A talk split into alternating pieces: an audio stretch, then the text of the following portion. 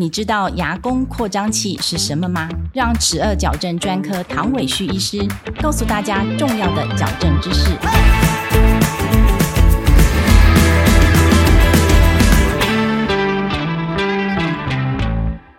唐医师，请问牙弓扩张器是什么？它的原理是什么呢？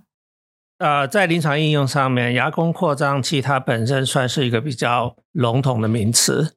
我们要把它分类的话，牙弓扩张器可以分为慢速的牙弓扩张器、快速的牙弓扩张器，以及利用外科手术来辅助的牙弓扩张器。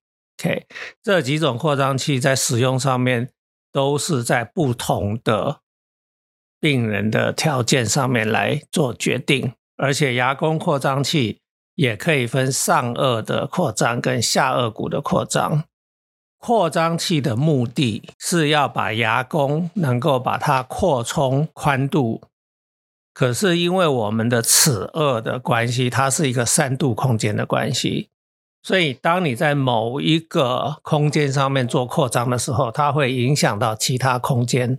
所以我们谈到牙弓扩张器的时候，必须要从一个三度空间的角度看它。那我们齿颚有分。上颚骨跟下颚骨是在我们耳朵前面的颞颌关节，是作为它的枢纽。它本身是在开合的时候，它是会有互相影响的。所以，当我们决定要使用这个扩张器之前的话，其实我们是需要做非常专业的分析判断，然后来决定什么样子类型的病人需要用牙弓扩张器。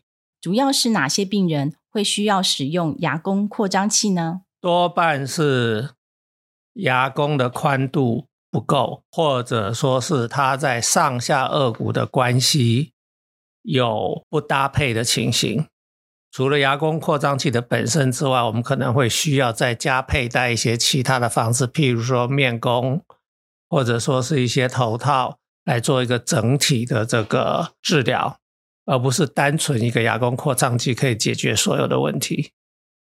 我们所谓的后道的 case，有些问题是出在下颚骨，有些问题是出在上颚骨。那你要先做正确的，我们叫 differential diagnosis，你要先把它分类，先要弄清楚。如果他的问题是出在上颚骨，你就要八岁之前要做骨骼的牵引；如果他的问题是出在下颚骨的话，你很可能的话就不能够太早治疗，你必须要等到他青春期之后，下颚骨长得比较稳定之后，我们再来做最后的决定，他是要接受哪一种类别的治疗。严重的 case 可能甚至会需要动到整个手术。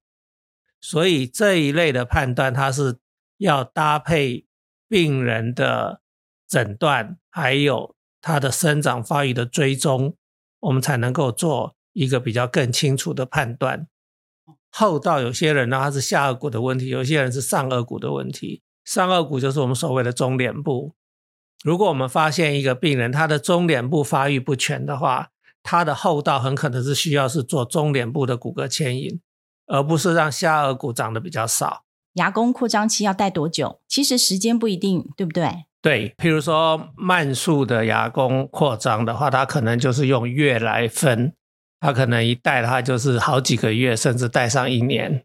那如果说是快速的牙弓扩张器，就是以周来分，它很可能在两周、三周，顶多四周的情况下就已经达到我们扩张的目的。那手术的扩张又不一样，因为手术扩张是针对成人，因为它要搭配其他的治疗来一起进行。譬如说，如果一个看起来是厚道的病人。可是它是中脸部发育不足，那我们搭配牙弓扩张器之后的话，我们就要佩戴面弓，因为我们要做中脸部的骨骼的牵引。那这个时候的话，就是要算好几个月了，可以甚至超过一年以上，是我们要把他的中脸部按照病人的需求的量拉到我们认为已经可以的位置，所以这个时间上就会很长。那有一些牙弓扩张，它如果只是单纯的就是扩张，可能几个礼拜之后就可以结束了。本节目由上城齿颚矫正中心专业分享中。一般民众常常认为矫正只是单纯牙齿的移动。对于这样的观念，请问医师怎么看呢？齿颚矫正本身是一个非常专业的治疗。所谓的齿颚，就是包括牙齿跟颚骨。颚骨的矫正更重要，因为颚骨是我们的基础，就像我们盖房子的地基一样。颚骨的基础要弄好，牙齿的咬合才能够做得好。牙齿咬合好不好？它的基本的要求条件就是颚骨的比例要好。所以齿颚矫正的颚骨的矫正是我们矫正里面最重要的一个部分。那因为颚骨它有它生长发育上年龄上面的限制，所以这才会谈到是说齿颚矫正有它的黄金治疗的时期。那这个黄金治疗时期，就是根据我们上下颚骨它的生长中心是否活跃，它是哪个年龄，我们来做决定的，是一个很大的工程。那医生的判断，他的正确的判断非非常的重要。这样听起来，还是带来给专科医师看一看比较安心，由医师来做判断。所以，我们临床上必须要收集充分的资料。